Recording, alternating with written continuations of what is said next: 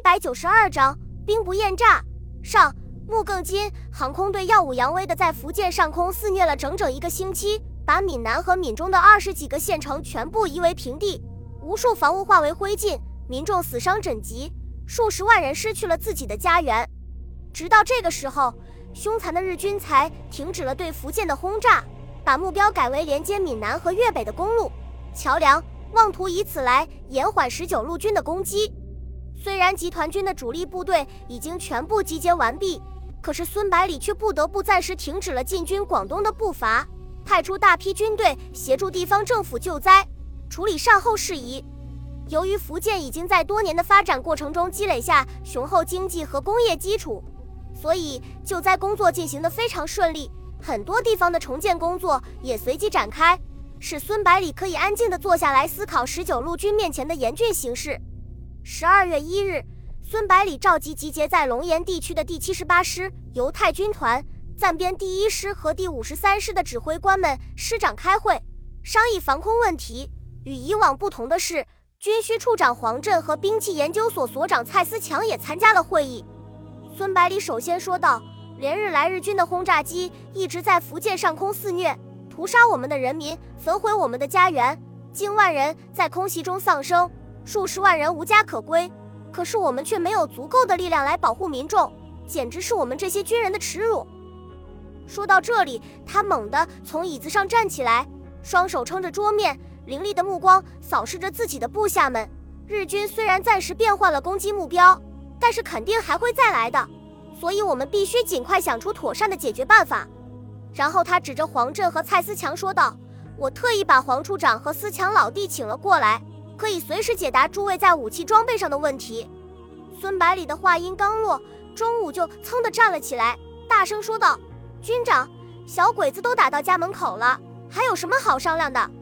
照我看，马上停止对广东的军事行动，把部队集中到东部沿海，渡海攻台，彻底铲除这颗毒瘤。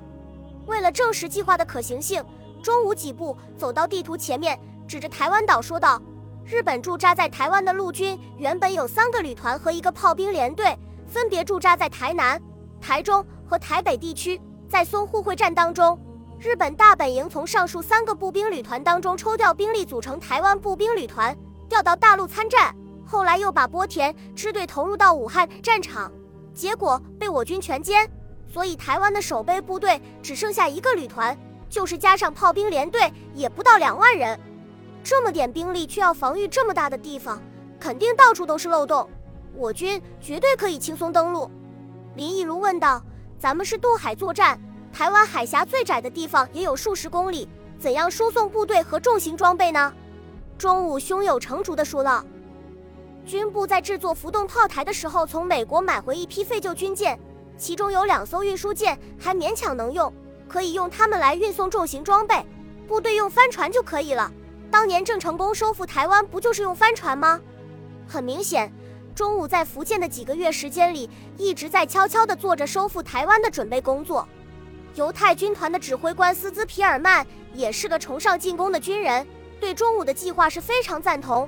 钟师长的计划非常好，日军分散在如此广阔的地域里面，很难集中兵力。我们只要输送一个师的兵力上岛，就可以轻松地击溃他们。白月海的看法却没有这么乐观，他问道：“假设我军顺利登陆，成功歼灭守军，可是以后怎么办？”钟午用奇怪的眼光看着白月海：“什么以后怎么办？消灭了敌人，收复了国土，自然是把这里建设成牢固的后方基地，用物资和人员支援抗战啊！你不要忘了，台湾有将近六百万人口。”而且土地肥沃，物产丰富。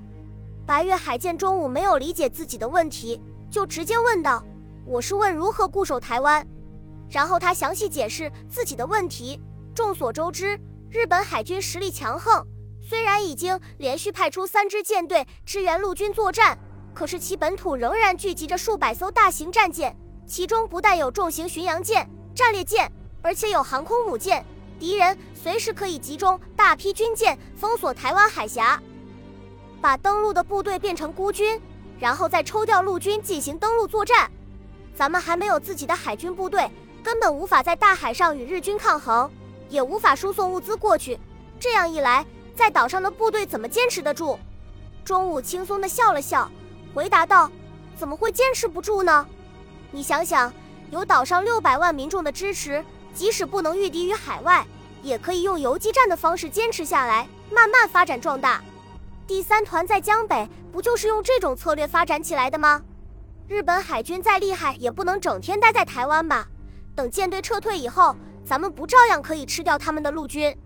孙百里本来对中午的计划非常感兴趣，可是听了他的这番话，却突然想起了在武汉会战中被俘虏的台湾士兵，立时皱起了眉头。中午，这个计划有致命的缺陷，行不通。中午被说的一愣，问道：“什么致命的缺陷？”孙百里用沉痛的语气说道：“台湾的六百万民众不一定会支持我们的。台湾已经被日本统治了将近半个世纪。”在连续不断的洗脑和奴化教育下，对祖国的认同感非常淡薄。尤其是那些在甲午战争以后出生的台湾人，自幼生长在日本人的统治下，说的是日语，接受的也是日本的教育，早就忘记了自己的祖先是谁了。然后他长长的叹了口气，说道：“日军当中已经有很多台湾籍的士兵，我军在武汉战场就俘虏过一名，其他几个师长都参加了武汉会战。”知道这件事的来龙去脉，丝毫也不感到意外。可是中午就不同了，宛如突然挨了一棍子似的，立即蔫了下去，低声说道：“这么说，不但要和日本人打，还要和自己的同胞打。”会议室里突然安静了下来。十几秒钟之后，中午好像突然想通了，激动地说道：“既然他们已经不把自己当中国人了，那么他们就是日本人。对小鬼子有什么客气的？”打就是了，孙百里反问道：“那你准备动用多少兵力来征服台湾？你不要忘了，守军的背后还有六百万支持者。”钟武气的往椅子上一倒，骂道：“丢他老母！再也不出声了。最有效的办法却实行不了，与会者不得不考虑其他办法。”孙百里望着蔡思强说道：“煤炼油的实验已经成功了，坦克、飞机的燃油问题算是解决了。”那么你的飞机什么时候可以飞上蓝天呢？坦克什么时候可以在陆地上驰骋呢？蔡思强感觉到军长的语气明显不如以前那么客气，知道他正面临着巨大的压力，急忙回答道：“目前战斗机的飞行试验已经通过了，正在测试火控系统，如果不出意外的话，可以在两个月之内完成。坦克的进度要慢一些，还要半年的时间。”听了他的话。孙百里的心情稍微好了点，继续问道：“这么说，只要再坚持两个月，就有飞机来保卫福建的领空了？”军官们也都用热切的目光望着蔡思强，希望听到肯定的答复。蔡思强轻声回答道：“再过两个月，的确可以生产战斗机，但是飞机工厂的建设也需要时间。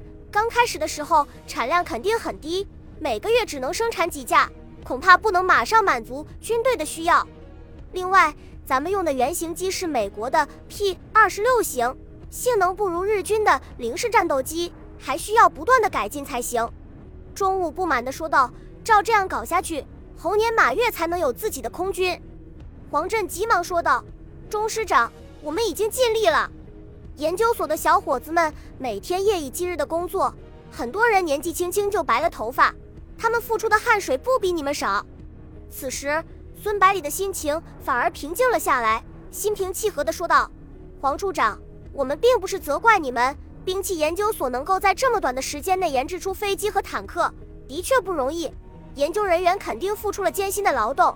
我代表集团军司令部向你们表示感谢。”黄振和蔡思强被他说得非常不好意思，急忙谦虚地说道：“哪里哪里。”接着，孙百里语重心长地说道：“我已经想通了。”任何事情都要按部就班的做，不可能一蹴而就。想一夜之间就拥有强大的空军是不现实的。我决定先从美国购买五十架战斗机和八架教练机，暂时应付一下。你们就安心工作吧。”蔡思强问道。“买飞机也要一个多月才能运过来，这段时间怎么办？”孙百里回答道：“暂时只有尽量疏松没有放开能力的小城市的居民，同时。”部队会大规模向广东进发，把日军的轰炸机吸引过去。蔡思强担心地说道：“这样做不是太冒险了吗？”孙百里说道：“集团军下面有一个高炮旅，各式的炮兵团都有高炮营，防空火力还是很强的。再说，与其让手无寸铁的民众面对危险，还不如由军队来单独承担。军人毕竟受过专门的训练，知道如何应付，损失不会很大的。”钟无恶狠狠地说道：“轰炸机给咱们造成的伤亡，就让广东的日军来偿还吧。小鬼子也该尝尝装甲部队的滋味了。”本集播放完毕，感谢您的收听，喜欢请订阅加关注，主页有更多精彩内容。